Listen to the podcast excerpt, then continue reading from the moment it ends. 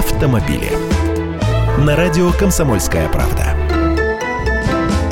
Здравствуйте! Не спешите выбрасывать электронный ПТС вашей машины. Переход на электронные паспорта транспортных средств переносится с лета этого года на июль 2018.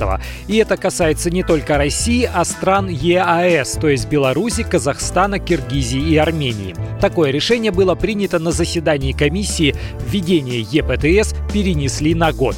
И все же с 1 июля 2017 года по 1 июля 2018 года уполномоченные ведомства стран Союза смогут наряду с оформлением электронных паспортов транспортных средств продолжить оформление документов в соответствии с ранее действующими правилами, говорится в официальном сообщении. Но, похоже, пока никто переходить на электронные паспорта спешить все же не будет. С другой стороны, есть проблема. Бланки ПТС. Уже в некоторых регионах России поговаривают о том, что бланков не хватает.